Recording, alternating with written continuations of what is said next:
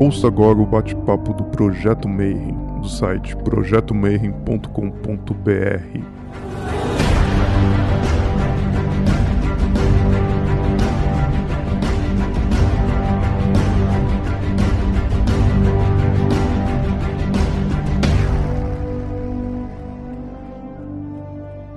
dia para quem é de bom dia, boa noite para quem é da boa noite, boa tarde se você acabou de receber notificação no YouTube. Dessa vez você veio sedento porque estava escrito lá que em banda luciferiana. Então eu já sei que você tá afim de hoje ver umas paradas sinistras aqui. E eu chamei um irmãozão, cara que eu conheço já há bastante tempo, eh, de várias paradas diferentes.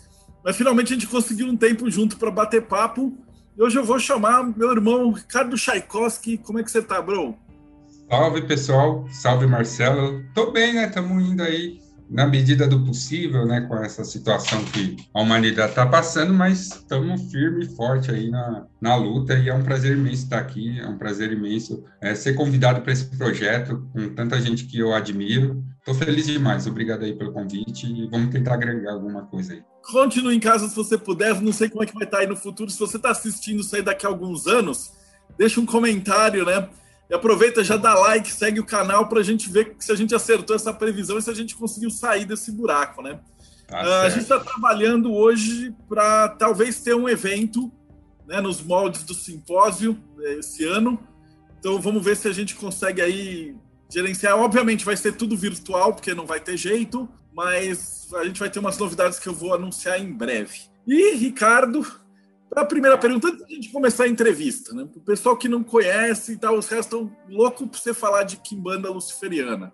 Mas antes de tudo, eu ia te perguntar, né? Qual que é a tua jornada? Como é que você chegou na Kimbanda Luciferiana? O, o Rodrigo Brink fala assim: ah, o que que aconteceu um dia e tal? Você ia lá, fazia a primeira comunhão, tava tudo direitinho. E aí, de repente, depois de 20 anos, o maluco tá lá escrevendo livro, sendo gerente de templo, fazendo satanices. Como é que foi isso aí? Então, Marcelo, eu costumo dizer que eu tenho uma história um pouco diferente da maioria que eu vejo por aí. Porque desde que eu me conheço por gente, eu estou envolvida aí nesse universo. Né? Eu tive a felicidade de nascer numa família que sempre incentivou o estudo. Meus pais trabalharam muito tempo no ramo editorial, no mercado de livros. Então, eu sempre tive muito acesso à informação e meus pais sempre foram super cabeça aberta. Apesar de minha mãe ser católica, mas ela é aquela católica brasileira, aquela católica que gosta de um centro espírita, que gosta de uma gira de umbanda e depois vai na missa. Então, é uma coisa assim bem aberta. E meu pai é um agnóstico, uma pessoa extremamente racional, é, engenheiro elétrico, mas alguém que sempre teve curiosidade com o paranormal.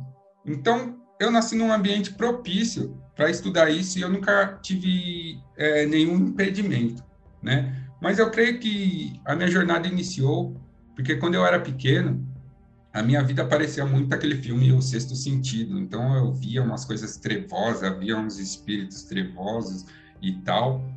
E, e eu via umas imagens assim que eu não sabia entender. Mas o curioso é que às vezes as pessoas que estavam do meu lado também viam, né? Então tipo e às vezes eu não via e eu via as coisas é, sozinho.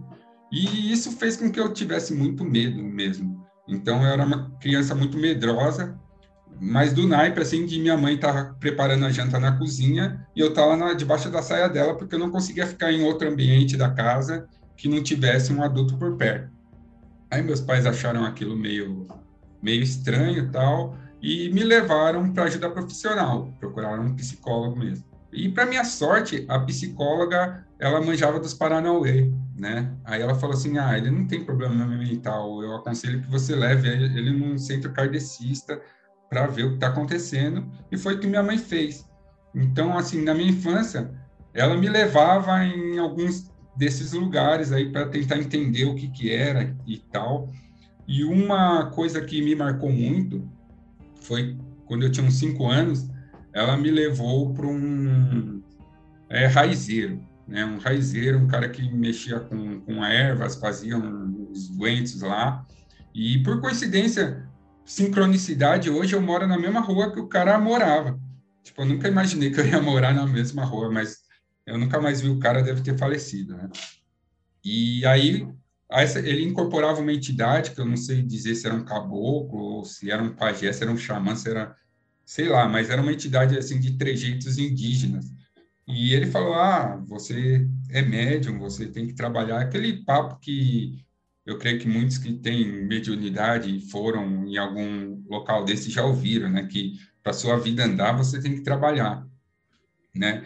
Só que é, eu era pequeno, cinco anos, né? Não dava para eu, eu trabalhar em nada. Só que aquilo impactou a minha mente de uma tal maneira que eu eu achei super divertido aquilo. Eu falei, ah, então quer dizer que o que acontece comigo é que eu tenho superpoderes. Já comecei a falar, sou foda, só tenho superpoderes. Então eu curti muito.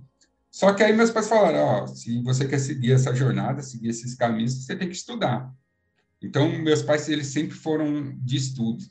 E eu fui alfabetizado cedo, com oito anos eu já tinha, é, já lia. E com oito anos minha mãe e uma tia minha, ela já, já me traziam, como elas trabalhavam com editoras, minha tia era, é, trabalhava na Brasiliense, que era editora que, na época, publicava os livros do Monteiro Lobato, não sei se hoje publica.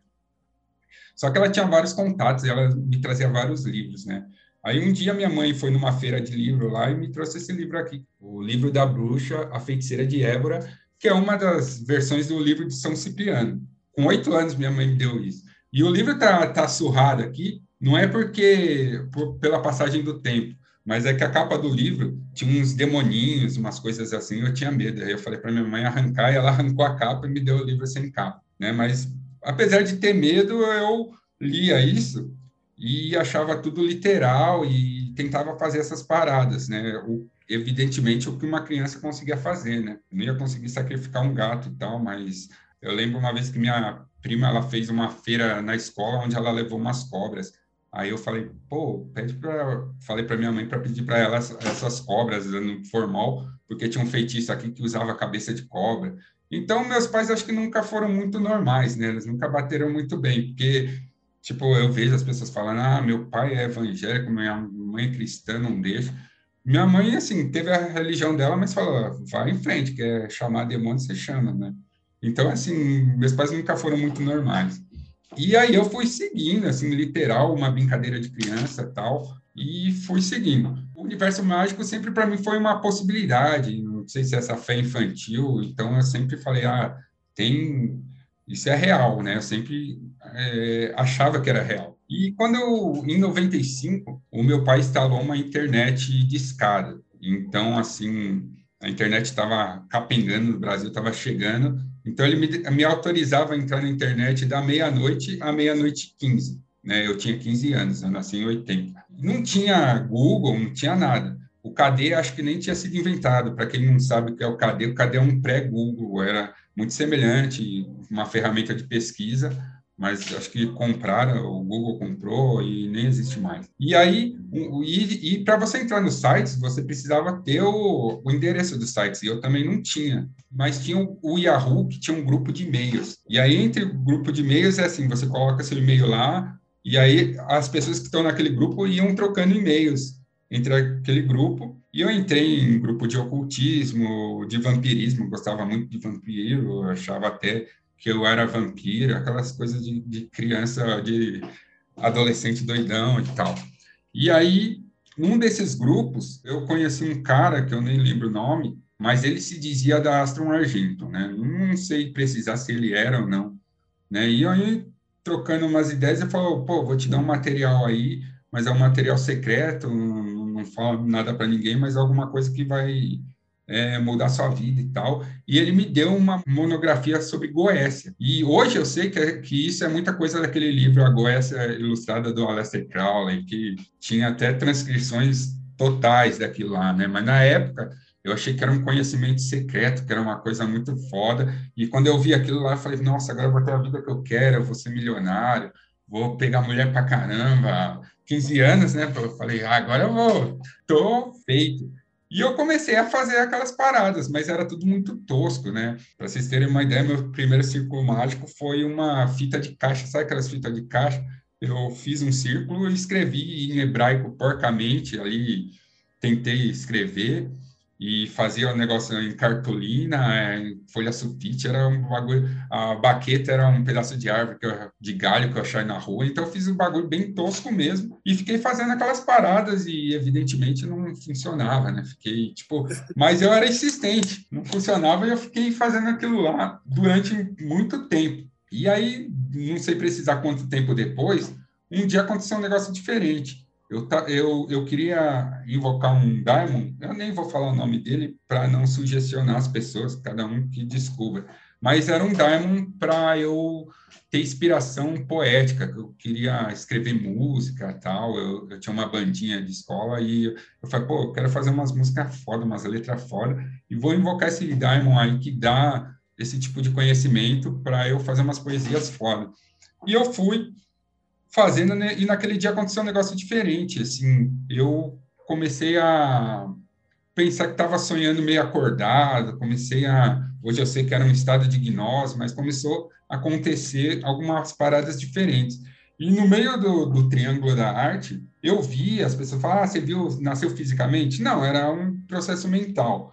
Mas eu vi, tipo, umas árvores saindo do triângulo e uns pássaros azuis saindo.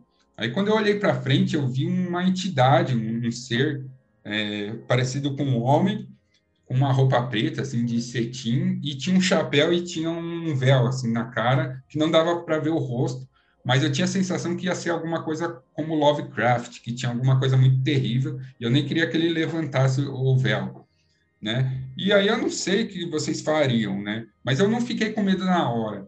O que eu fiz foi mudar o intento. Eu falei, porra, já que deu certo, eu vou pedir para ganhar na loteria, que eu vou querer ser poesia, o caralho, eu quero eu vou ganhar na loteria. E eu pedi, eu lembro que esse ser, ele deu uma gargalhada, assim, uma gargalhada bem bem alta, assim, até hoje, quando na minha mente, ele deu uma gargalhada e sumiu, e aquele, de repente eu estava ali no quarto de novo e estava tranquilo.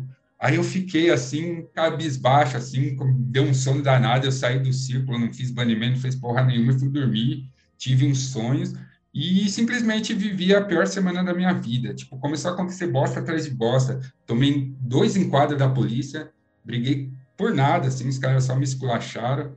Briguei com a minha mãe, briguei com a minha irmã, sério. E aí eu tava morando com um primo meu, e ele jogava handebol tal, ele tinha ido lá jogar, e eu tava sozinho. Uma semana depois que aconteceu esse ritual, e de repente eu tava dormindo lá, de repente senti um cheiro de fumaça, olhei, o meu rádio tava pegando fogo e pegou fogo na cortina, assim, e até hoje minha mãe mora nessa casa e até hoje a luz não funciona direito. Meu pai é eletricista, ele troca lá e o negócio parece que ficou uma marca. E deu um incêndio lá, e a minha sorte era que tava tendo aqueles rodízios de água que era muito comum na cidade é, antigamente, que era três dias com água e três dias sem. E era os três dias sem água e tava cheio de balde d'água em casa. Então fui lá, apaguei o fogo, tive que apagar duas vezes, porque eu só joguei o, o balde d'água fogo diminuiu, eu falei, beleza. Aí eu fui lá assistir TV, de repente senti o cheiro de queimado de novo, voltei no quarto, tava pegando fogo de novo. Aí joguei água, apaguei. Aí meu primo chegou em casa, olhou assim e falou assim: Caralho, meu, você tem que parar de invocar demônio em casa, mano. Você, você vai matar nós dois.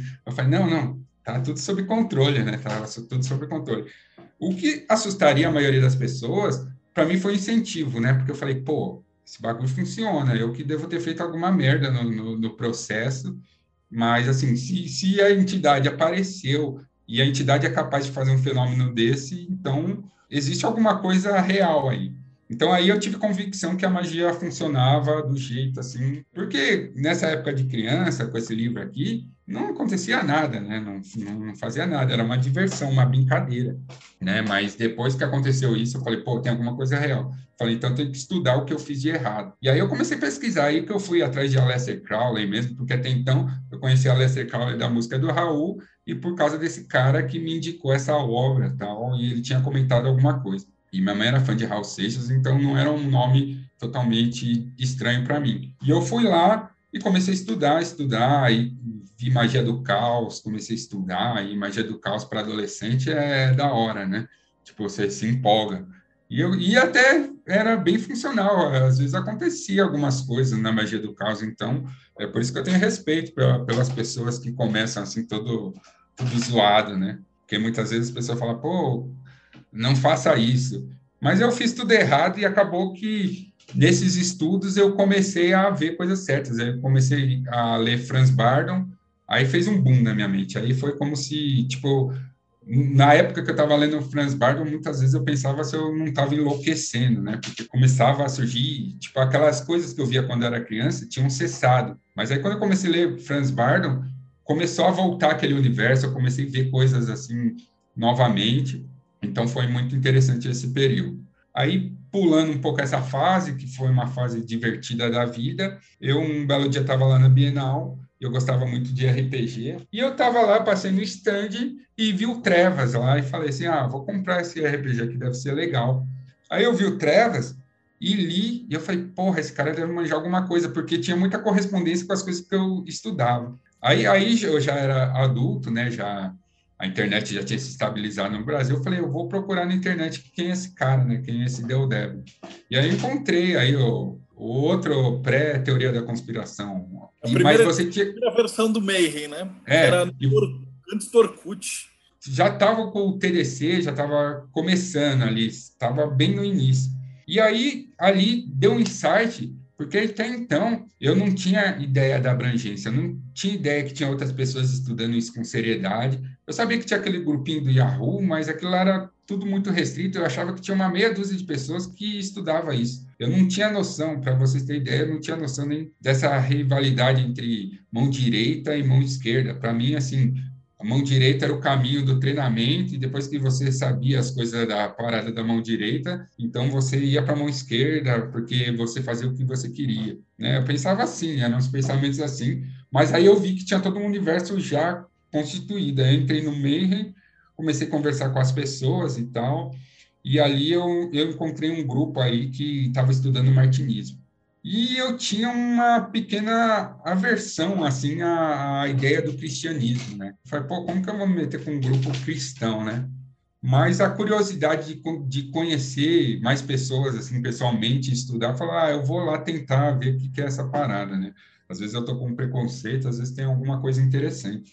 E comecei a estudar com eles, fiquei cinco anos estudando, até que um dia eu fui convidado a me retirar, porque eu não estava me dedicando tanto às práticas assim mas era práticas diárias. O que eu não fazia era enviar os relatórios, entendeu? Mas as práticas eu fazia. E essa fase foi muito importante para mim, porque ali dentro eu aprendi astrologia.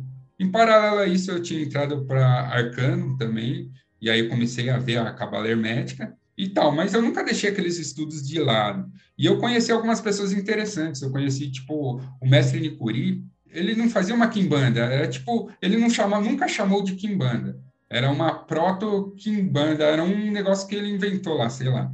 Ele era da, da África e estava morando na Bahia, e de tempos em tempos ele saía pelo Brasil aí fazendo uma peregrinação muito doida dele lá, e eu conheci esse cara. E lá eu, e com esse cara eu vi assim entidades assim e vi coisas que eu falei, pô, tem alguma coisa interessante aí nesse meio afro, né? Tem alguma coisa interessante. Tinha alguns Exus catalogados, mas tinha algumas entidades não catalogadas, tipo Maria Mirongueira, Pai Velho da BR, uns nomes assim, que hoje as pessoas chamam de é, capataz ou egum, sei lá. Mas ele trabalhava com essas entidades. E a característica interessante dele é que não tinha templo. Ele dizia que, pô, se você quer conversar com uma entidade cemitério, você vai no cemitério. Se você quer conversar entidade da praia, você vai na praia, você vai na mata. Então, ele não tinha um local, templo estabelecido, ele fazia esse culto meio doido dele lá. E um amigo, a gente viveu essas experiências e eu falei, pô, tem alguma coisa interessante. Mas aí, quando eu comecei a estudar hermetismo, comecei a estudar Kabbalah, como estava lá na, na ordem cristã, estava fazendo muitas coisas e aí acabei nem dando muita atenção para isso.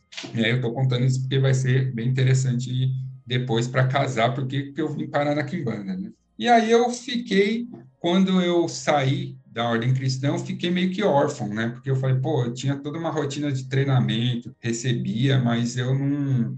Agora eu vou fazer o quê? Aí eu falei assim, pô, sabe uma coisa? Eu vou fundar uma ordem, vou fundar uma ordem martinista e tal. Mas logo desisti da ideia, falei, puta, não, não dá, né? Aí eu falei, cara, eu, eu vou desencanar desse negócio de ordem e vou. É, hoje eu já tenho mais conhecimento, já estudei pra caramba, eu vou voltar aquelas práticas de grimório, vou tentar falar com as entidades mesmo, mas dessa vez para buscar conhecimento, para buscar entendimento, para saber o que, que é. E aí eu tinha uma seleção de grimórios que eu podia escolher, e não sei por que eu acabei escolhendo o Grimório Verum. E aí eu tentei fazer um trabalho sério no Grimório Verum. Tentei pegar aquelas paradas, eu já, já era adulto, já trabalhava, falei, então vou comprar as coisas que é mesmo, vou, vou seguir aquele Grimório para ver qual é, que é a, qual é que é a parada. E comecei a praticar o Grimório Verum. E aí, numa invocação do imperador de Lúcifer, eu tive mais uma vez uma manifestação, tipo, eu entrei em gnose, estado alterado de consciência, e vi uma entidade que se identificou como Lúcifer. Né? E cabe a vocês decidir se é Lúcifer ou não, mas é uma entidade que falou que era Lúcifer. E a entidade falou para mim: isso que você está procurando, você vai encontrar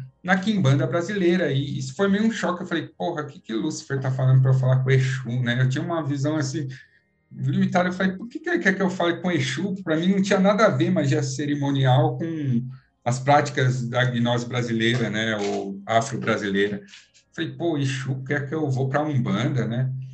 Aí eu fui procurar quem sabia disso. Primeira coisa que eu fiz, na verdade, foi tentar validar minha experiência, porque eu, a, a, preocupação de ficar louco sempre foi, sempre pairou sobre minha cabeça. Aí eu falei, pô, eu tenho que ver se mais alguém teve experiência semelhante para ver se isso aqui não foi uma piração minha, se eu não, não visualizei isso aqui e tal, né? E aí eu fui digitando tal, o que, que Grimório Verum tem a ver com Kimbanda, Google mesmo, encontrei aí o, o site do Humberto Maggi, na época ele tinha um Ask FM e ele respondia perguntas, né? Era uma rede social de responder perguntas. E eu comecei a tacar pergunta nele, né? Eu falei, pô, tem a ver o Grimório Veron, porque eu sabia que ele trabalhava com o Grimório Veron e sabia que ele gostava da Kimbanda, porque ele colocava algumas postagens de Kimbanda. Eu falei assim, tem alguma coisa a ver, Grimório Veron e Kimbanda? Ele falou, tem. Ele me explicou um pouco da história, da história do sincretismo, do Aloysio Fontanelli, que fez o livro Exu, onde os Diamonds se correspondiam com, com os Exus. Para mim era um universo novo, porque eu estudava hermetismo, estudava cabala hermética, estudava cristianismo esotérico, sabia, tinha respeito pelas religiões africanas e pelas práticas assim brasileiras, mas nunca tinha ido para esse lado para estudar. E aí Humberto Maggi falou: "Ah, tem a ver tal", ele validou a minha experiência. Eu falei, e aí, você conhece alguém de Kimbanda? Eu falo, eu conheço o Danilo Copini e o Frisvold. E outra coincidência cósmica de sincronismo cósmico, eu comecei a pesquisar e vi que o Danilo Copini era meu vizinho, né? Ele morava no mesmo bairro que eu. Aí eu fui procurar o Frisvold e vi que ele morava no mesmo bairro do meu, ele morava em Extrema, no mesmo bairro do meu cunhado, que era o, o irmão da minha esposa. Eu falei, caralho, mano, isso aí é um sinal, né? Tô no caminho certo. Só que eu falei, eu não vou bater na, na porta desses caras, né? Vou pelo tradicional, vou mandar e-mail. Eu mandei um e-mail para o Frisvold e falou, ah, meu, tudo que eu sei de Kimbanda está aqui no meu livro. Compra meu livro que você vai saber, né? Aí eu fui atrás do livro do Frisvold. Aí eu mandei um e-mail para o Danilo, ele não respondeu de imediato. Aí eu fiquei nessa, continuei meus trabalhos com o Veron, tentando fazer as minhas invocações, às vezes dava certo, às vezes não né? Era bem é, instável, sabe? Eu, um Sacre Mago, puta, fazia toda hora, toda hora funcionava, toda hora eu tinha esse tipo de visão. É, eram eventos, assim, bem importantes para mim quando dava certo. E aí eu continuei nessas práticas e tal. A Lúcifer eu não invoquei mais porque ele já tinha me dado a resposta que eu queria. Eu falei, não. Aí eu fui tentar trabalhar com os outros que me surpreenderam bastante. Os outros dois seis é Beuzebu e Astarote. Né? Até as tarot eu coloquei aqui porque foi muito importante, mas como não tem muito a ver, depois a gente conta em outra história. E aí eu encontrei a Via Sestra, que estava começando, e tinha lançado o livro do Danilo Copini. Porque eu tentei comprar o original pela editora do Danilo e estava esgotada. E a Via Sestra estava relançando a edição. Aí eu mandei e-mail para os caras e comprei o livro do Danilo. Eu já estava com o YouTube aberto porque eu comecei o YouTube quando eu estava nessa vibe do cristianismo esotérico, porque eu achava que, que as pessoas tinham muito preconceito com o cristianismo com a figura de Jesus, mas eu também achava que tinha muitas informações importantes que praticamente toda a tradição mágica ocidental ela está impermeada do, do cristianismo, né? Seja, porque eles preservaram alguns manuscritos, porque a instituição a igreja queria queimar, mas as pessoas que faziam parte dessa instituição salvavam algumas coisas, né? A história que quem escrevia os grimórios era alguém letrado, então provavelmente alguém do clero escrevia. Até mesmo aqui no Brasil, se você vê as práticas indígenas, foram todas documentadas em primeiro momento pela igreja. Então eu, eu falava assim, que o preconceito não, não era legal, porque o cristianismo tinha algumas coisas interessantes. Então, foi para isso que eu comecei meu trabalho público é, na internet. Eu comecei com um blog. E aí, quando eu abri o YouTube, foi porque eu queria deixar um testamento, né? Eu queria deixar um testamento para meus descendentes, para minha filha, tal, que minha esposa tinha engravidado, tal. Então, eu abri para deixar esse testamento para ela. E aí eu fiz um, um box do livro e tal. E aí o Danilo entrou em contato. Ele falou: ah, dá um chego aqui, vamos trocar uma ideia. Aí eu fui lá, troquei ideia com ele, rolou uma, uma sintonia e eu me iniciei no Templo Maioral Beuzebu Exu Pantera Negra e estou até hoje lá e hoje o Danilo virou um, um amigão. E é, eu diria assim que eu não acordei um dia e falei, pô, eu quero ser trevoso, eu vou ser luciferiano. É, foi resultado dessas experiências místicas que eu tive com o Grimório Veron, que, assim, as pessoas falavam que essas entidades eram muito agressivas, que era muito perigoso e tal.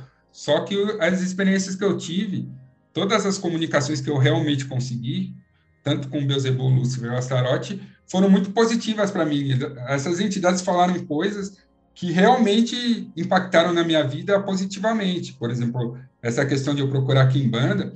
Então, eu falei, cara, eu vou estudar mais sobre luciferianismo. Eu nem tinha ideia muito, eu sabia que tinha luciferianismo por causa, na época do, do Mayhem, lá dos primórdios, tinha um povo luciferiano lá. Então, eu, eu já tinha uma, uma ideia do que era, né? Não fui tão assim, ah, o que é luciferianismo? Eu já tinha uma ideia básica.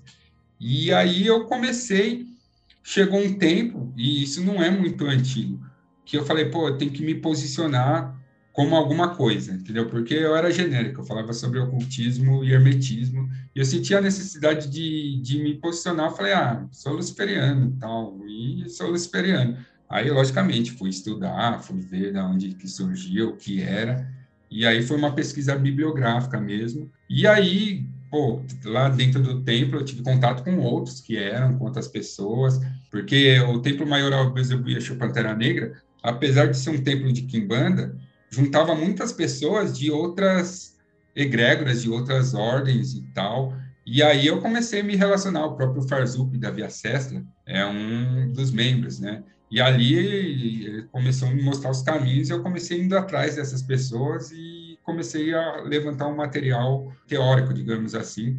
Mas agora a prática eu continuo, logicamente eu, eu evoluí assim, meu sistema pessoal, eu não pratico mais exatamente igual o Grimório Vera. Fui adaptando fui, do jeito que as entidades... E depois que eu me iniciei na Kimbanda, que eu conheci Exu e Pombagira, os meus Exus simplesmente tomaram a frente de todo ritual que eu vou fazer, de qualquer coisa que eu vou fazer, os Exus tomam a frente. Então, às vezes, por exemplo, eu queria estudar muito demonologia persa. Aí o meu Exu fala, pô, mano, não perde tempo com isso não, já, já foi isso aí.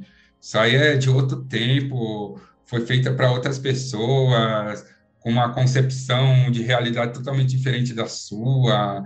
Essas entidades aí nem respondem mais à maioria, e as que responderem já estão totalmente deturpadas, e a maioria odeia seres humanos. Eles me dão, assim, insights, mas eu falo, mas quer fazer, faz, mas, tipo, não vai dar merda. E aí, quando eu falo um bagulho desse, você acaba, tipo, deixando para lá. Mas eles me ajudam também. Uma vez eu fui querer, cismei de fazer uma oferenda para Lúcifer, né? Aí eu fiz o ritual de invocação de Lúcifer, fui fazer uma oferenda tal qual a tradição de magia e fui trazer aí, e a entidade apareceu assim, aí falou, pô, por que você está fazendo isso? Tipo, ela falou, não, é oferenda tal. Ele falou assim, eu não preciso dessas oferendas. O que eu preciso de você, você já está me dando. Tipo, não sei o que eu quis dizer com isso. Aí eu fui falar com o Exu, o Exu falou, não, é outra realidade, é outra concepção. Tudo dá para ser adaptado, tudo é possível na magia, mas tem coisa que não cabe, entendeu? Então, essa é mais ou menos minha história. E aí eu comecei, eu criei a Sociedade Luciferiana de Estudos Esotéricos, que não é uma ordem, é um grupo de estudos, é onde eu envio material de vários temas, várias áreas, e muita coisa sobre o luciferianismo, evidentemente, mas eu não me foco só em luciferianismo. Então, eu sou eclético nesse nível de, de estudo e de conhecimento, tento fazer as práticas, tudo que me chega eu tento fazer, mas realmente o que engrandece minha alma, assim, o que ilumina meu coração mesmo é trabalhar com Exu Pombagira, e é o que me dá resultado. A gente vai falar um pouquinho de Exu daqui a pouquinho, mas antes, para o pessoal que está fora, o que, que é Kimbanda? Vamos definir primeiro, já que o tema é Kimbanda luciferiana, então, luciferianismo você fala um pouquinho, mas o que, que é Kimbanda? Tá, Kimbanda, ela é uma prática espiritual que nasceu aí do sincretismo religioso, do sincretismo religioso e cultural de quatro vertentes distintas, dos índios brasileiros, dos portugueses, e aí os portugueses a gente divide aí da, dos pagãos e do catolicismo e dos afros, que também é dividido aí em dois, vai, é, que é dos bantos e dos iorubás. Então, nessa mistura cultural, que não foi um processo fácil, que não foi um processo que aconteceu do dia para a noite, foi um processo que começou no período da colonização e chegou até hoje, surgiu o que a gente chama de Kimbanda, tá? Mas o nome Kimbanda ele é relativamente recente. Se você procurar antes aí de 1900, dificilmente você vai ver. O que você vai ver era aquele quimbanda africano, que quimbanda para os bantus era o, o, curandeiro, né? Que era na África. É, mas você não vai ver um culto chamado quimbanda, você vai ver vários cultos menores, como a cabula, a macumba carioca, é, as macaias que aconteciam nos canaviais, que eram cultos menores, estabelecidos em cima da cultura negra, porém, a gente tem que entender que muitas dessas pessoas eram iletradas e era mais um processo de sentir do que pensar metafisicamente, né? Eles não tinham uma noção de construir um culto. Então, eles iam agregando aí o conhecimento folclórico da religião onde eles estavam. Então, assim, é, na época da colonização, por exemplo, houveram várias vilas aonde se reuniam aí a escória, digamos assim, da sociedade, que eram aqueles índios que não tinham se adaptado à cultura portuguesa, porque rolou a dinâmica da relação entre Portugal e os índios, elas tiveram muitas fases, né? Então, teve fases que eles eram aliados, né? Portugal só conseguiu é, ter sucesso aqui na colonização por causa da colaboração de algumas etnias indígenas que falavam de tinha água, qualquer as plantas. E nessas periferias que surgiam das vilas eram senegadas, eram os escravos fugitivos, os índios que não se adaptavam e os pagãos, é, a escória de Portugal que eles mandavam aqui para o Brasil. E eles se reuniam, às vezes de maneira amigável, às vezes é, como grupos rivais se reuniam ali, mas eles trocaram profundos conhecimentos magísticos, místicos e culturais. Então, a Kimbanda surgiu de todo esse quebra-cabeça que foi montado no Brasil. Ela tem muito do catolicismo, por exemplo, na, nas imagens de gesso, acender vela. Né? O negro não acendia vela, o, o índio não, não acendia vela, fazia fogueira e tal, mas a vela, orações, né? As, algumas liturgias vieram do catolicismo, mas a estrutura principal é negra, né? É, é banto e yorubá. Mas o interessante é que a parte banto ela foi completamente subjugada, porque no início da colonização Portugal era muito rígido com os escravos que aqui chegaram, porque eles não entendiam como que era o processo. Ainda a escravidão ainda estava se constituindo, apesar de ele ter tido alguns sucessos em outras colônias, Portugal também tinha tido alguns fracassos. Então, quando chegou no Brasil, eles falaram: vamos meter o pau na negada e vamos acabar com evitar qualquer tipo de rebelião. E nesse evitar qualquer tipo de, de rebelião, eles proibiam os negros até de falar o seu próprio idioma, de cultuar suas divindades. Então, muitas das divindades banto hoje conhece por causa da tecnologia, dos historiadores e tal, mas é, na época, até, sei lá, recente, né? Até uns 20 anos atrás, as pessoas não sabiam direito, né? Por exemplo, a Luvaiá, que era um equivalente a Exu, é um nome que para nós brasileiros é meio recente, a não ser quem já estudava esse tipo de coisa. E os iorubás que chegaram 100 anos depois, eles tiveram mais liberdade de culto, porque Portugal falou, não, já está tudo dominado, então deixa os negros fazer a farra dele, que é até mais produtivo para os negócios. Então, a nossa cultura é extremamente iorubá. Você vê todas as religiões de matriz africana, a maioria tem grande influência iorubá e na própria língua portuguesa a gente vê muitos termos iorubanos. Então, esse sincretismo ocorreu com esses bandos que já estavam aqui 100 anos, que muitos já tinham esquecido as práticas que eles praticavam na África, mas eles sentiram a necessidade de, de remodelar seus cultos, e como eles não sabiam, muitos dos anciões tinham morrido, eles foram lá e pegaram as referências iorubás, e esse tipo de mistura chegou até nós hoje. E aí no meio entrou bruxaria ibérica, e aí, com a chegada do livro de São Cipriano e do próprio Grimório Verum que eu citei, as pessoas começaram a absorver essas referências, mas o termo Kimbanda mesmo é recente e nasceu aí muito próximo da Umbanda. As pessoas que estudam dizem que a Umbanda foi uma tentativa de, de tornar aquelas práticas que ancestrais que estavam vindo mais aprazível à classe média porque com a chegada do espiritismo aqui no Brasil, a classe média carioca tinha achado aquilo demais. Então, foi uma tentativa de falar, ó, nós também temos um culto espiritualista, já temos também entidades aqui, então surgiu a Umbanda. E folcloricamente, porque esses dados são dados passados de boca ao ouvido, você até encontra jornais, alguma coisa, mas é difícil você ter uma referência é, no papel disso, porque a história é escrita pelos vencedores, né? E, e, quem trabalhava com esse culto eram os marginais, eram pessoas da periferia, eram pessoas dentro do presídio, eram os índios, os negros que estavam ali se ferrando. Então, é difícil você ter documentação sobre isso. Mas disse que alguns desses que, que praticavam esses cultos mais tribais, mais ancestrais, falaram: não, nós não vamos é, abrir mão das nossas práticas, por exemplo, a Umbanda abriu mão de sacrifícios de animais, por exemplo. Eles não quiseram abrir, tá? E aí as pessoas às vezes me, me perguntam, ah, mas onde entrou o candomblé, né? Eu não sou muito especialista em candomblé, mas o candomblé já foi uma tentativa pensada de fazer a mesma coisa, mas sem perder aquela conexão negra, né? Então eu imagino que foi por aí. Tá, agora a Kimbanda, os caras que tocavam Kimbanda, se dane, vamos fazer do jeito que, que a gente faz aqui.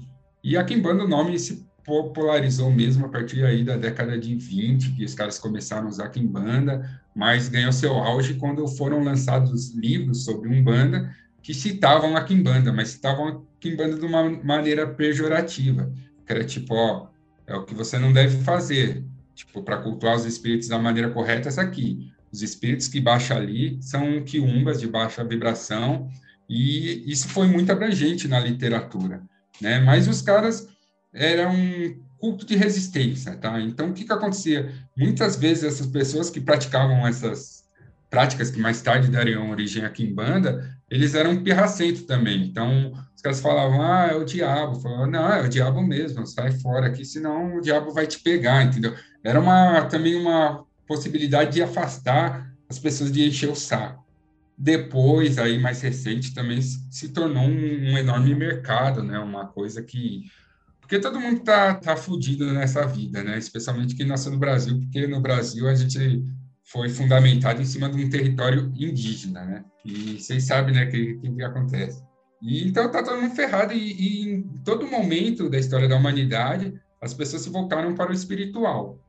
E tinha as religiões organizadas e tinha o povo da feitiçaria, que era o povo que eram os mercenários, né? Então, isso aí entrou também na, na, na síntese do culto, porque a Kimbanda sempre foi um culto de resistência e sempre foi um culto underground. Chegou a, a, a imagem de, de Bafomé aqui no Brasil, pô, que, que demoníaco isso. Vem cá, traz aqui que agora ele é o maioral, é a nossa representação física do maioral, que é a entidade regente suprema aí do culto, e aí, se vocês vão me perguntar, ah, mas quem que é maioral? Depende da vertente Kimbanda que você vê. E também que o Marcelo tinha falado é, um pouco antes, Né? Ele tinha perguntado, ah, quais quimbandas que tem?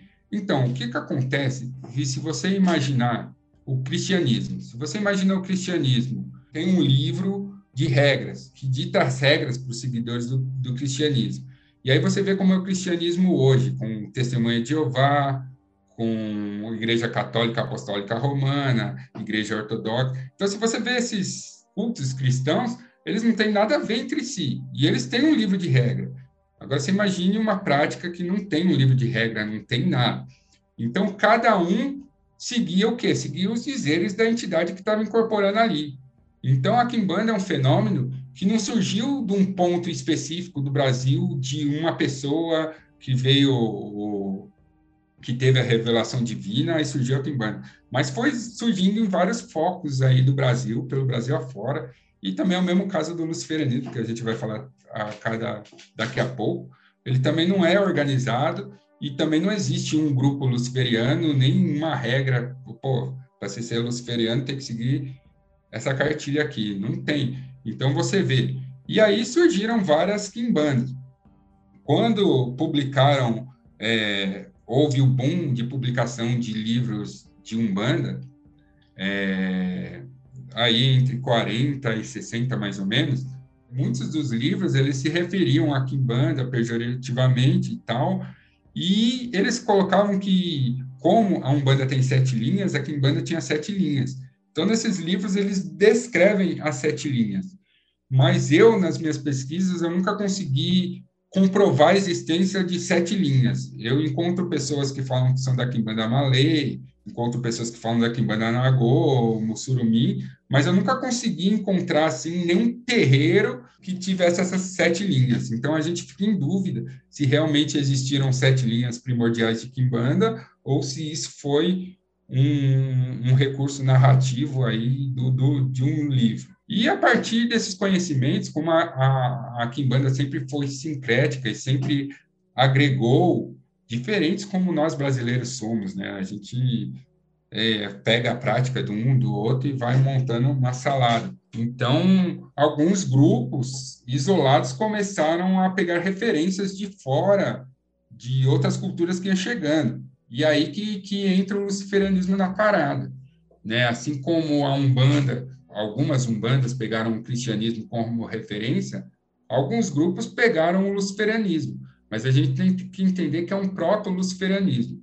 Esse luciferianismo que a gente conhece hoje é um luciferianismo moderno que tem muito pouco tempo de existência e é basicamente esforço de poucos homens. Então, tem poucas pessoas trabalhando em produzir material, bibliografia, material técnico sobre o luciferianismo. O que existem são vários grupos que adotam a figura de Lúcifer como patrono, como regente ou como deidade, ou como arquétipo que, que devem seguir, e fazem ali o seu luciferianismo. Não existe certo e errado, mas é assim que funciona a parada. E alguns grupos pegaram essas referências. Dizem também, é outra coisa que eu não consegui verificar bibliograficamente, mas de tradição oral, que assim surgiu duas quimbandas luciferianas. Surgiu uma quimbanda luciferiana no Rio Grande do Sul, que foi uma pegada do Grimório Verum mesmo, que foi um sincretismo, onde eles elegeram os três é, chefes do Grimório Verum, que é Lúcifer, Beelzebub e Astaroth, como a representação do maioral, e ali eles sincretizaram as práticas de quimbanda tribal, que era aquela quimbanda que veio dos cultos menores, com essa filosofia por trás do Grimório Verum e fizeram a quimbanda do Rio Grande do Sul. Tem a quimbanda é, luciferiana aqui do Sudeste, que é mais recente ainda, que foi um processo mesmo quando começou aí na década de 70 mais ou menos que que houve um boom underground satanista, né? Então assim é, não tem muita documentação, você até acha, mas é, é mais difícil de achar. Mas assim o satanismo também se popularizou muito aí na década de 70 e aqui no Brasil também. E aqui no Brasil, o satanismo também era feito por undergrounds, por pessoas que estavam presas dentro do presídio. Inclusive, minha tradição veio aí de uma pegada dessa. E os caras lá no presídio encontravam várias pessoas de, de culturas diferentes e foram associando aí ideias e tal. Então, a Kimbanda pegou um pouco de satanismo, pegou um pouco do, desse luciferianismo que ainda não estava estruturado como a gente conhece hoje, né? Que ainda não está estruturado, mas hoje a gente tem nomes como Michael Ford, por exemplo, que servem de referência para muitos grupos, né? Naquela época nem isso tinha. Antes da década de 70, não tinha ninguém que falava, pô, sou luciferiano. Tipo, não, não existe. Se você for procurar, você não vai achar nenhum grupo que falava. O que existe é algumas associações que as pessoas fazem com grupos que têm filosofia semelhante. Por que, que é o luciferianismo moderno? O luciferianismo moderno é, é uma aplicação mágica de conceitos nietzschianos. Né? Então, Nietzsche, o filósofo, ele é uma grande influência do luciferianismo. Se você parar para ver uma obra do Michael Ford, por exemplo, você vai ver que tem muito de Nietzsche aí. Ele bebeu muito dessa fonte. Então, a, a Kimbanda ela acabou também bebendo dessas fontes. Por quê? Porque é um culto de resistência. E na época que estava bombando era o adversário, né? E o adversário era representado em duas faces, né? O Satã ou Lúcifer, tá? E, e aí que surgiu a Kimbanda. Então, assim, você vai encontrar no Brasil vários grupos que se denominam Kimbanda Luciferiana, mas se você for traçar a história da árvore desses cultos, você vai ver que cada um vai dar em um lugar diferente porque foram pessoas diferentes que se inspiraram pelas mesmas ideias, mas que não tem uma correlação. Tá? Então, quando a gente fala ah, Kimbanda Luciferiana, se você for em dois terreiros de Kimbanda Luciferiana, eles são diferentes. E, às vezes, até terreiros da mesma vertente. Porque a Kimbanda tem algo muito interessante, que o Exu uh, do dirigente espiritual, daquele que monta a casa, ele dita as regras daquele terreiro. É tipo um telefone sem fio, vai modificando algumas coisas, então, você, você pega, do, igual o meu terreiro, Templo da Sabedoria Ancestral, ele vai ser diferente do Templo Maioral Besobia Pantera Negra, do qual eu vim, tá? Que é diferente dos, dos outros. E, então, cada um vai ter uma, uma pegada, mas o que conecta tudo na Kimbanda é, é um culto a Exu Pombagira, o trabalho com Exu Pombagira, as cores vermelho e preto, o tridente e as práticas tradicionais que são comuns até a outros cultos é, afro, como a Umbanda, o Candomblé. Uma das coisas mais legais que eu vi da, da Kimbanda e da Umbanda e de todas as religiões afro é justamente o que você falou, não tem um livro sagrado que todo mundo copia e tenta fazer igual. Tipo, é, é permeado mesmo. Você tem o mundo espiritual e o mundo físico, pessoas eu... no físico, pessoas no espiritual, e elas conversam, e o cara do espiritual fala, faz isso. E aí a é, coisa eu, eu acho muito interessante isso, e eu, eu vejo com muitos bons olhos isso, porque isso dá uma diversidade incrível, e isso dá uma magia funcional, porque é uma magia que o, o plano espiritual, os espíritos, eles vão passar as coisas que você está precisando para resolver seus problemas da vida que você está tendo do universo ali daqueles adeptos. Então, isso torna o processo bem mais intimista.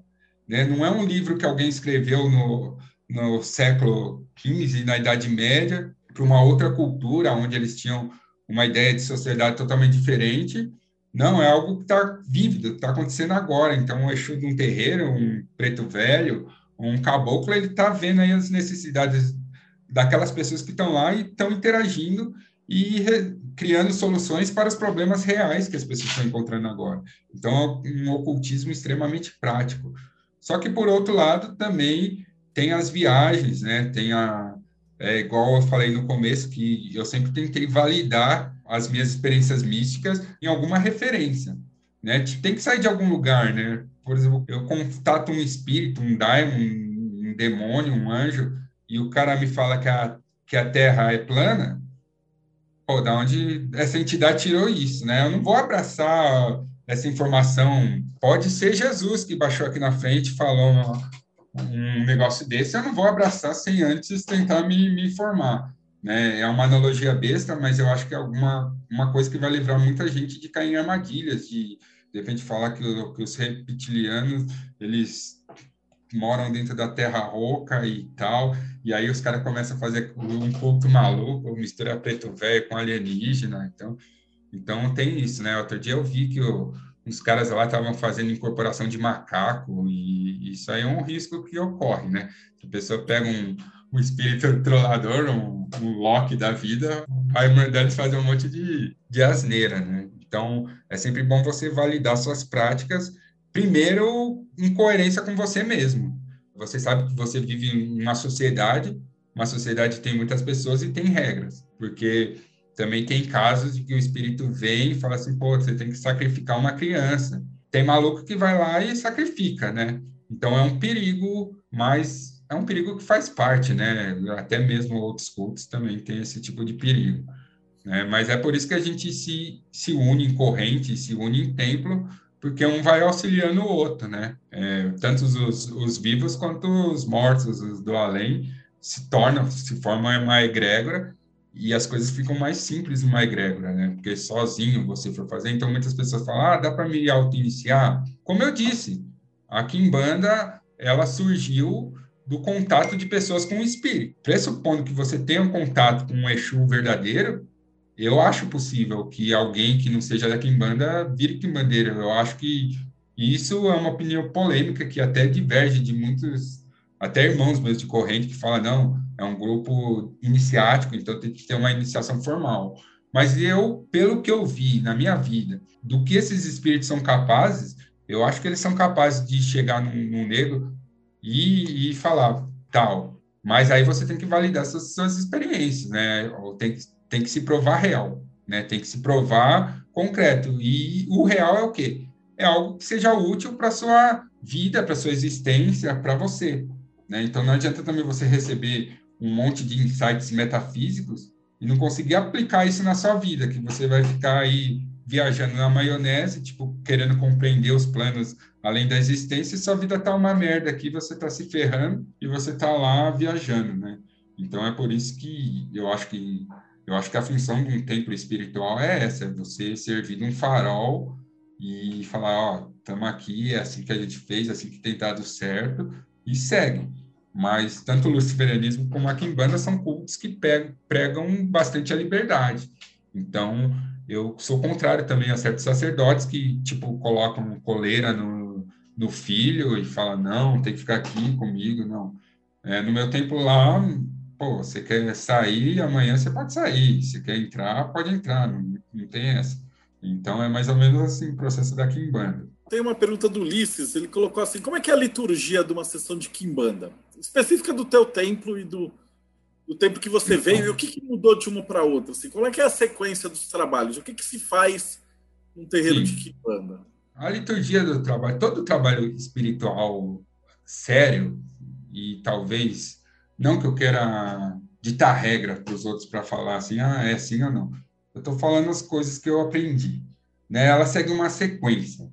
Então, não importa muito se você está na Kimbanda, na Umbanda, está fazendo magia cerimonial, ou está indo, sei lá, num, num, templo maçônico, que muitas vezes não tem essa correlação explícita magística, mas o que, que é? Tem o ritual de abertura, né, que seria a entrada da egrégora. Não, o primeiro ritual, na verdade, é, começa aí com os preceitos que você tem que seguir. E para que esses preceitos? Para você se sintonizar energeticamente com as forças que você quer invocar. Né? É, lembre que a espiritualidade e o plano físico é, é uma via de duas mãos. Né? O espírito está chegando aqui, você está chegando aqui. E os dois têm que estar preparados para esse encontro, para realmente as coisas acontecerem. Então, a primeira coisa é a preparação dos preceitos. Depois, nós temos o início das atividades que seriam a abertura de egrégoras. Né? Num termo assim mais hermético, que o, o pessoal do Mayhem está mais acostumado, é a abertura de egrégoras. E a abertura de egrégoras, ela pode ser desde uma oração, porque lembre-se que a Kimbanda também bebeu muito da, da fonte de oração, né? Alguns pessoal falam, não, tem oração na Kimbanda, né? Então, pode ser uma oração ou pode ser algo mais festivo, como um, toque de abertura muito semelhante a um banda. Então, eu diria assim que a liturgia, a parte assim de fora é muito semelhante mesmo, pelo que eu vi, a terreiros de umbanda. Por isso que eu falo que são práticas é, irmãs e conectadas, mesmo que não tenha esse negócio que que umbanda é a esquerda da umbanda. É, é, são cultos distintos, mas que beberam da mesma fonte, vieram da mesma coisa. Então, se você vai ver no candomblé, você vai ver aquela liturgia do candomblé que tem a ver. E eu te digo até por que, que tem a ver. Porque muitos quimbandeiros, ou, ou os pais desses quimbandeiros que estão hoje, ou os avós espirituais desses quimbandeiros, eles começaram em terreiro de candomblé, louvando orixá. A verdade é essa. O que acontece? Um dia o cara tá lá fazendo lá os preceitos de, de, de candomblé e de repente um dia ele decide trabalhar só com Exu. Ah, por quê? Sei lá, ele teve uma experiência mística, ele gostou, se afinizou mais com Exu. É, no, no caso do nosso templo específico, o que, que aconteceu? É, o que iniciou todo, que foi João de Exu, e isso há muito tempo, no, no século, foi em 1900 e, ah, não sei, mas foi da década de 20 para 30, foi, então faz tempo para caramba.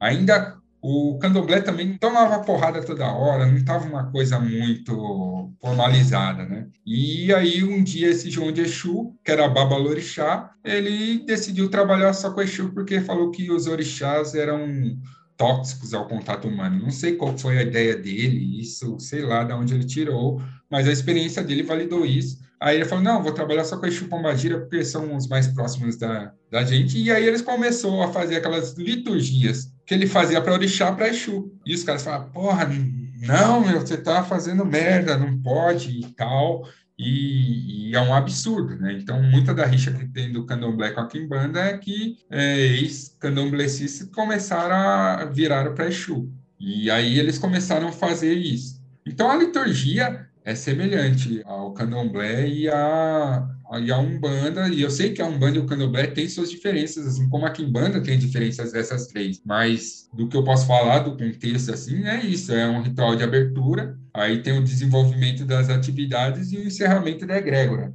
Então, é, é algo bem é, comum em vários sistemas de magia. Eu tenho umas três pessoas que fizeram a mesma pergunta e eu vou sintetizar aqui. Eles ficam curiosos com o sacrifício, né? Eu entrevistei já um pessoal da, da Umbanda, eles falam que não é para falar sacrifício, na verdade é oferenda. Então, se existe o sacrifício na Kimbanda, como é que funciona isso? Porque às vezes o pessoal fica com medo, né? Uma das chances é que o pessoal pega, é, muitas vezes, o crente, o cara que é, tá mal intencionado, vê aqueles despachos um sacrifício de animal e fala: é, os caras da Kimbanda matou o gato, matou o cara e acusa as religiões afro e tal, né? Então, como é que funciona o, o sacrifício dentro da Kimbanda? Então, o sacrifício é uma prática fundamental na Kimbanda. Eu chamo de sacrifício mesmo porque é um processo sacro. É uma coisa de você entregar algo material a um ente espiritual. Isso tem uma simbologia muito interessante que as pessoas às vezes não se dão conta. Os lacradores, principalmente, são muito contrários ao sacrifício e tal. Mas da onde surgiu essa prática tradicionalmente? O que acontece é que, imagine nos tempos antigos, e aí a sua plantação estava fodida, estava seca, e você não tinha nada para comer, e você tinha uma galinha lá que mal e mal você alimentava ela mal e mal, mas ela dava, ela dava ovo aí para alimentar sua família por, por bastante tempo. Aí você pega aquela galinha que é o bem, porque hoje nós entendemos o ciclo de procriação da galinha e conseguimos reproduzir galinha doidado, né? Virou uma indústria e hoje é, a galinha é um objeto de consumo humano. Mas na época ela era o que havia de mais importante. Eu estou falando da galinha, mas você pode estender para o bode, imagine um bode. Né? E era o que mais tinha de importante para aquela família. E aí você imagine o, o sacerdote, que era o, o, líder espiritual, pegar aquela galinha e dar um corte, sacrificar ela para um espírito, para uma entidade, fazer chover, não apenas para o benefício próprio, mas para o benefício da, da comunidade. Então, o sacrifício, antigamente, era um ato meio de você entregar o que era de mais importante para você, você dá para o espírito para lhe devolver para a comunidade uma bênção mútua. Então, mais ou menos daí surgiu essa ideia de sacrifício. Né? Logicamente, a gente sabe que o sangue tem energia espiritual e a gente sabe que em técnicas de feitiçaria o sangue é um elemento usado. Quando você quiser dar uma força aí no, no trabalho, você utiliza o sangue. Mas, em princípio, eu digo que é, que é um ritual sacro, porque a gente ainda tem esse simbolismo. Apesar de hoje a galinha não, não ser tão importante, hoje o bode não é tão importante porque a nossa sociedade de consumo criou esses seres aí para a gente comer, né? Que é basicamente isso. Só tem tanta galinha assim no mundo que a gente precisa comer elas. Então hoje as pessoas banalizaram muito isso. Mas saiu daí o sacrifício. Então o sacrifício é uma prática essencial da quimbanda, porque simboliza você sacrificar aquilo que é de mais importante para você em prol do espírito. E o espírito, ele vai ver aquele seu sacrifício e vai saber que você valoriza o que ele vai te dar. Então, o, o contexto original era esse. Tá? E as pessoas falam, ah, mas espírito não come, espírito não precisa de sangue. Realmente, eles não precisam, mas quem precisa é nós. Né? Nós que sacrificamos aquilo que é de mais relevante para nós, para o espírito devolver. E é uma via de duas mãos, como eu falei no começo. Você está saindo daqui e você dá intenção energética para um plano espiritual, e o plano espiritual está aqui. Quando há essa conexão, a magia acontece. Tá, dá para substituir? Depende. Dá, dá para você trabalhar com outros elementos que não utilizam sangue. Mas eu não sei se ele vai dar a energia necessária para fazer a conexão. Né? Eu trabalho mais no tradicional mesmo. Eu falo que dá porque eu conheço pessoas, o pessoal da Umbanda mesmo, trabalha com Exu com magia e não sacrifica. Então, é possível. Né? É possível trabalhar assim. Mas, tradicionalmente, na Kimbanda não, não se usa porque a gente valoriza aquele ser. Então, não é uma coisa também de maltratar e judiar dos animais. Logicamente, vocês têm que entender que, assim, tem feiticeira, tem magia negra, tem pessoas que realmente é, querem fazer um mal para o outro, isso também faz parte do contexto da Kimbanda, e utilizam, por exemplo, o sofrimento de um ser, através de um processo mágico, reflita lá na, na, no, no, atacante. Mas isso não é um processo específico da Kimbanda, isso é uma prática de magia ancestral também, que vem aí desde de tempos imemoriais, né?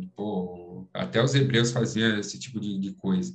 Né? Então, é uma os judeus fazem esse tipo de coisa, mas é na maciota, né? Aqueles renegados judeus lá, eles enterram a galinha lá no, com o nome da pessoa cabalística, enterra lá no, no chão para a pessoa morrer também. Então, a gente sabe que outros cultos também tem. Só que o erro que foi cometido no Brasil é que, não sei nem se foi um erro, mas é que as pessoas, elas descartam essas oferendas em vias públicas. Mas não é um erro, né? Porque também tem um sentido espiritual isso. Tem uma pergunta do André Matos antes, que qual seria a diferença do Exu Lucifer para o Lúcifer maioral da Trinta ou Exu de Beuzebu para um Exu de Astarote? Lúcifer, a princípio, ele, é, ele era um título, ele era um termo de tratamento, é, significa portador da luz. Né? Quem pesquisou, basicamente deu uma gulgada, já deve ter visto lá que é, que é o portador da luz. Então, Exu também, Exu Tranca-Rua, Exu Giramundo, são todos títulos, né? São títulos que seres espirituais, que consciências espirituais adotam para interagir com nós humanos, porque eles usam símbolos que nós conhecemos. Para alguém te passar uma informação e você entender essa informação, os dois têm que reconhecer os símbolos.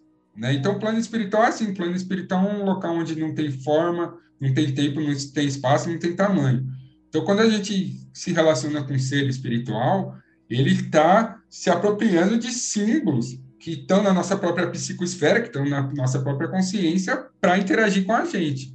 É, que as pessoas se confundem é que muitas vezes essa interação é com a consciência coletiva da humanidade, não com um indivíduo.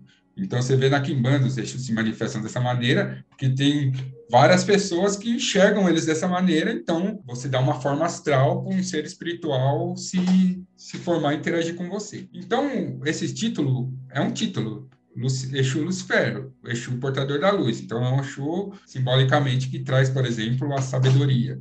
Tá? Mas não são todas as Kimbandas que usam, especialmente porque né, é um, é um Exu mais moderno, como o próprio termo Lúcifer sendo empregado aí como é hoje, é uma coisa mais moderna, né?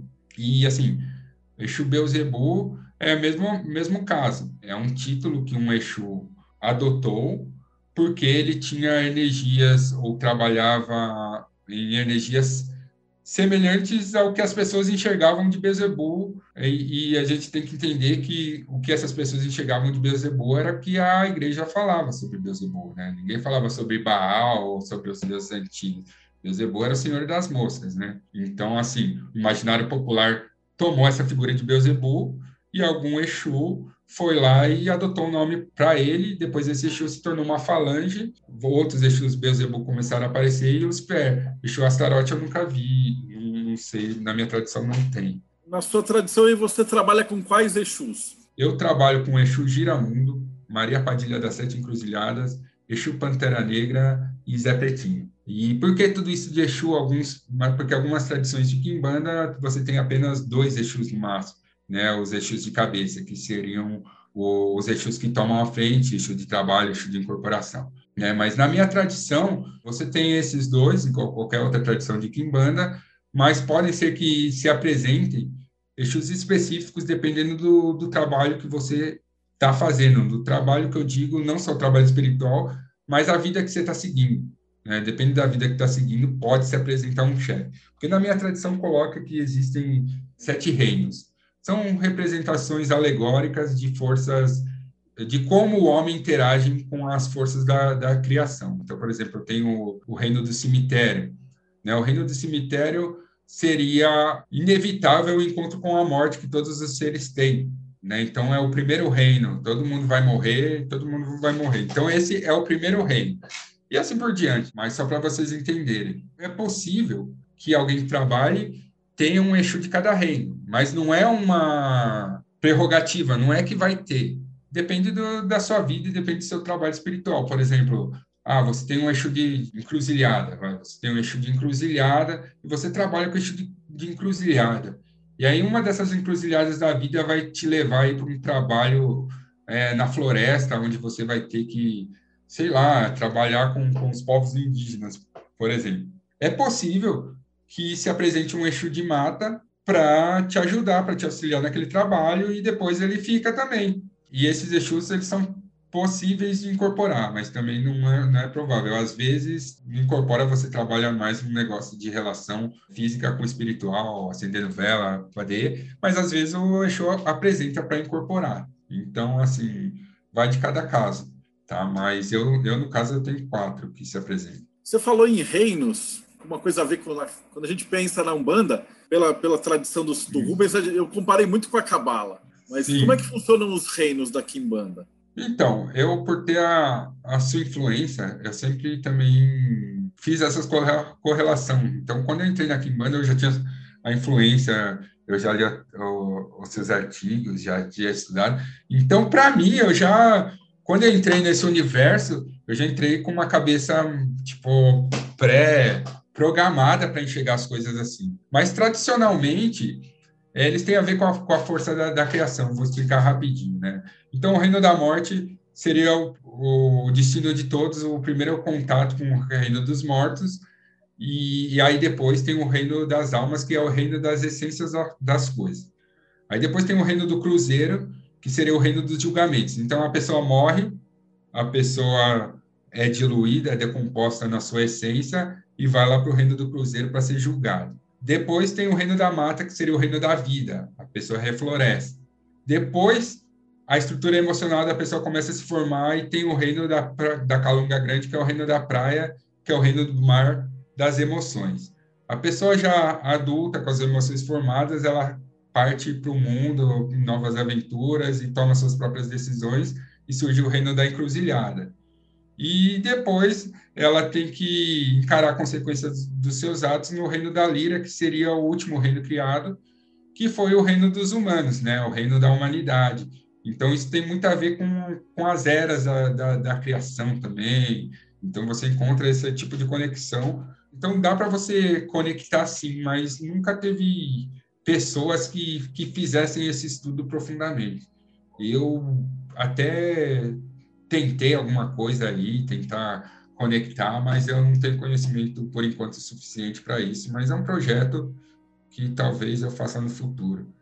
Mas eu acredito que tem muita relação, sim. É uma correspondência exata, né, Marcelo? Porque que acontece? Você tem que saber os pormenores, né? Porque eram culturas diferentes, né? Então, tipo, o mundo é, do brasileiro que veio lá desde a da colônia até hoje é um mundo diferente, né? Do nosso e diferente dos hebreus, sei lá, dos hermetistas e tal. E, mas dá, eu creio que dá para você fazer correspondência sim, com, com sete planetas e tal. A gente já está quase chegando no finalzinho, é. tem que fazer a pergunta para os dirigentes espirituais, que é, dentro da Kimbanda, depois que a pessoa morre, o que, que acontece com a gente? Essa é uma pergunta complexa e eu tenho uma resposta muito particular, tá? Eu não sei se outros quimbandeiras vão ter respostas iguais. Porque o que, que acontece? A tradição da onde surgiu a quimbanda, as pessoas nunca tiveram uma preocupação intelectual de deixar teorias metafísicas sobre o que eles estavam fazendo. Como eu disse, foi um processo que foi construído da relação de espíritos e humanos, e muitas vezes esses seres humanos eram iletrados, eram pessoas que tinham outras preocupações e eles não pensavam muito ah, no, no que acontecia. Então, os antigos vão falar: ah, você morre, se você for da, da legião, se estiver trabalhando, você vai virar Exu. Bem simplório. Aí vocês falavam assim: ah, mas e se, se você não é da legião? Aí eles falavam que você ia virar Kiumba e ia ser escravizado pelos Exus. Muito antigamente isso não era uma coisa totalmente, mas era o que os caras falavam, né? Mas como eu disse, como eu estudei hermetismo, o que eu acredito é que vai acontecer exatamente aquilo que cada pessoa foi plantando aí na sua existência física. Então, por exemplo, se você é cristão e não segue o Gênesis 20, você vai para o inferno. Né? O inferno só existe para os cristãos, né? Só os cristãos que vão para o inferno. Na Kimbanda, eu acredito que um quimbandeiro morre, vai ser dada a opção no, no reino do, do Cruzeiro, onde tem o julgamento, vai ter dado algumas opções do que a pessoa pode fazer. A pessoa pode voltar para trabalhar como Exu, pode reencarnar, porque eu acredito num processo de multi, muitas encarnações, assim, e pode reencarnar, ou pode é, eu acho que tem muito a ver com a crença da pessoa, como eu falei, né? Então, o plano espiritual logo depois da morte, o plano astral logo após a morte vai se moldar aquilo que a pessoa acredita que vai acontecer. E geralmente isso é ruim porque nós seres humanos nunca nos achamos merecedores de receber a coisa certa. Então, provavelmente a gente vai sofrer um pouco quando tá os não hermetistas, né, que não estudam magia e ocultismo, na minha concepção, vai ter exatamente o que é, escolheu na vida. E aí você pode reencarnar, trabalhar como Exu ou seguir para outros planos aí que eu nem sei para onde quer, porque eu acredito também no, no multiverso cósmico aí. Eu acho que a mente de Deus é muito mais abrangente do que a mente humana pode conseguir. Agora, tradicionalmente, o que acontece é isso que os antigos falavam, né? Tem pessoas que, depois que veio a doutrina do, do kardecismo para o Brasil, aí a possibilidade de reencarnação se tornou um tema recorrente é, entre as religiões de matriz africana de maneira geral. Mas nem sempre foi assim. Na antiguidade, era mais ou menos. Os bancos, por exemplo, acreditavam que você morria ia morar lá nos reinos dos ancestrais, no, no, no mundo espiritual, no mundo dos mortos. Né? E aí esse mundo dos mortos ele foi traduzido para o reino da Calunga, por exemplo. Então, assim, é capaz que você vá para um desses reinos ou volte aqui para esse mundo cão para tomar uma chibata nas costas para ver se aprende alguma coisa. Então, eu, acho que é isso que acontece, tá? Mas é uma pergunta que fica aberta, que, sinceramente, eu não posso botar um ponto final aí e responder o que acontece. Eu estou preocupado aqui o que vai acontecer agora. Matheus fez uma pergunta boa. Do livre-arbítrio continua do outro lado? E aí eu vou estender também que eu, geralmente o nego escuta falar de quimbanda, luciferiano e tal, e aí ele já vai no templo para pedir coisa ruim. Uhum. Então isso é muito comum, né? O pessoal ir lá querer fazer o pacto, que nem se falou, né? Para ficar rico, para fazer amarração, para matar os inimigos. Então tudo que ela pensa que é na coisa boa, ele vai lá para Umbanda e tal. Os caras já chegam no, no terreiro de quimbanda pedindo merda? Ah, isso acontece. Eu vou responder a pergunta dele, depois eu já emendo nessa aí. É, o, o, que acontece? Eu, particularmente, eu não, não acredito no livre-arbítrio físico. Eu acho que nós somos seres biológicos, é, espirituais e astrais, que estamos interagindo com o meio e sofremos a influência desse meio. Então, nós somos limitados pelo meio onde nós estamos e pela sociedade na qual nós estamos. Por exemplo, se você nascer lá nos países islâmicos, é a única opção que você tem é ou ser islâmico ou viver na encolha lá. Tem algumas outras tradições além do islamismo, mas elas estão muito diminuídas, né? Tem o zoroastrismo e tal. Então, suas opções são sempre limitadas no plano físico. É, porque o plano físico é o plano da limitação. Você vai estar sempre limitado por você mesmo. Então, por exemplo, nossa sociedade, indo num passo além aí mais hermetista, nossa sociedade ela é totalmente estruturada em cima dos sete planetas da astrologia, ela, totalmente, né? Ou das esferas, né? Eu falo astrologia porque, como eu falei, eu tenho mais entendimento. Mas, assim, então você vê que as pessoas que prosperam são as pessoas que controlam os defeitos, por exemplo, e, e se oferecem como solução desses defeitos. Os defeitos são os pecados, né? Os pecados capitais. Então, as pessoas que estão prosperando são as pessoas que vendem a luxúria, que vendem a gula, que vendem a avareza. Esses aí estão prosperando financeiramente, ou pelo menos materialmente. Então, você está sempre limitado por essas sete esferas. Você está limitado por isso, entendeu? Então, você está limitado, você vai atua sempre num espectro. Agora, quando você morre, eu acredito, pelo menos em teoria, que você se livra pelo menos do, do peso carnal. Então você não é mais bombardeado por hormônios, você não tem mais problemas comuns, né? A gente tem é, Maslow, né? A gente tem aquelas necessidades básicas do ser humano. Então isso, será que é livre-arbítrio? Isso são questões filosóficas, né? Porque o cara vai falar, ah, livre-arbítrio é fazer o que quer, mas ninguém pode fazer o que quer, né? Porque nós somos limitados, em última síntese, pelas leis locais, por onde nós estamos, pela sociedade à nossa volta. Então, pô, se eu estou querendo uma mulher ali, eu não posso sair ali, estuprar ela, bater nela, que eu vou me fuder. É, é uma limitação. Eu estou colocando um exemplo extremo para vocês entenderem que nossa sociedade limita a gente. E nós, por ter nascido em um país católico cristão, nós somos condicionados. É, é por isso que muita gente tem dificuldade de entrar no ocultismo, no hermetismo, de enxergar a quimbanda com outros olhos, porque nós somos, desde a nossa concepção, bombardeados por ideias, ideias, é, programação mental mesmo. Então, os caras colocam tipo um, um antivírus no seu cérebro que você se interessa por um livro de ocultismo, por exemplo, e aí você compra ele e aí você fica com medo. Você fala, pô, se eu tiver razão e eu ler isso, vai para o inferno. Então, eu não acredito muito no livre-arbítrio físico mas eu acho que no espiritual é uma possibilidade. E a última questão que o Marcelo colocou é que é o que mais tem. Cara, o que mais tem é a pessoa que procura trabalho de destruição e amarração.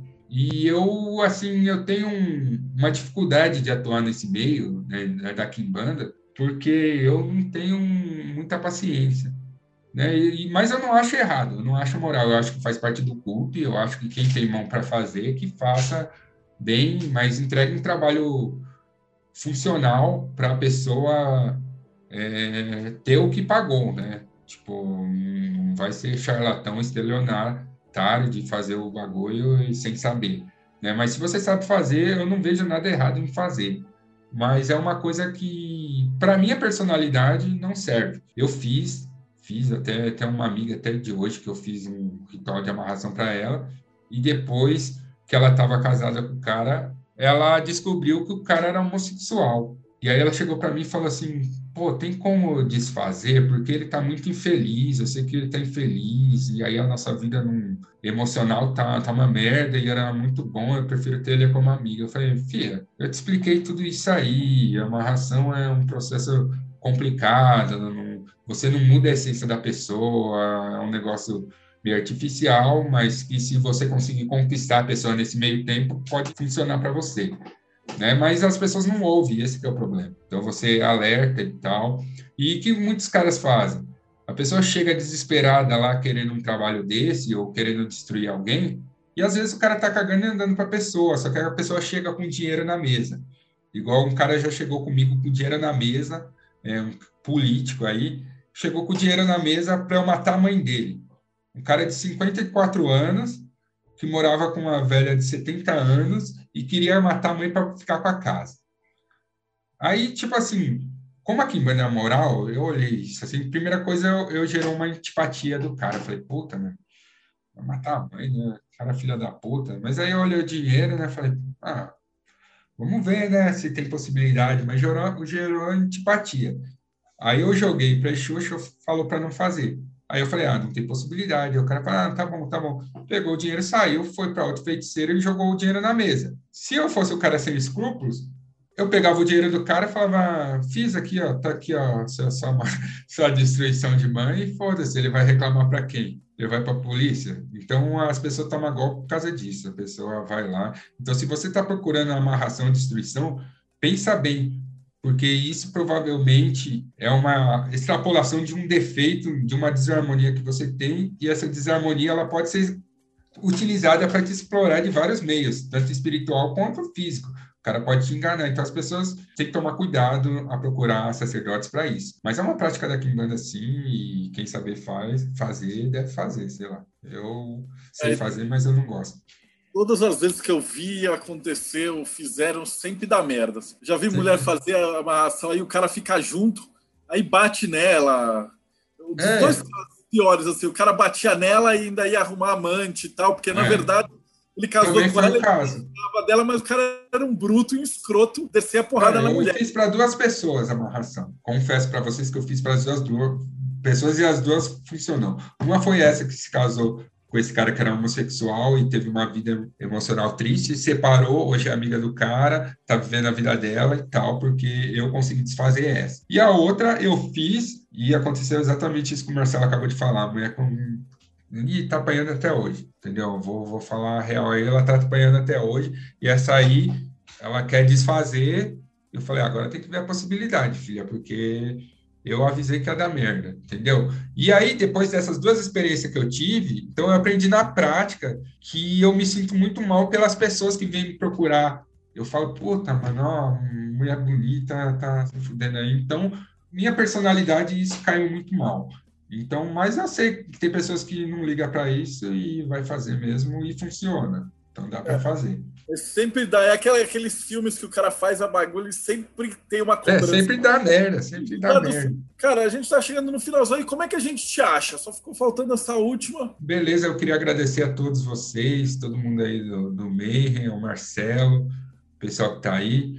É, muito obrigado pela oportunidade, eu, eu espero que tenha sido agradável essa noite tá? E para me achar, o jeito mais fácil é o YouTube. Eu tenho um canal do YouTube chamado Ricardo Tchaikovsky. Você digita Ricardo Tchaikovsky e por enquanto o YouTube ainda está mostrando, porque cada dia ele, ele empurra meu canal mais para baixo. Mas você acha, eu falo nesse canal de magia e ocultismo, e lá você vai encontrar vários, vários contatos meus. Lá você vai encontrar meu Facebook, eu também sou bastante acessível no Facebook, então procura Ricardo Tchaikovsky no Facebook, e tenho Instagram também, tá? E o e-mail. E aí, depois desses primeiros contatos, você me chama lá no Face ou no YouTube, eu respondo, aí eu passo o WhatsApp a gente conversa melhor, ou eu passo e-mail e tal.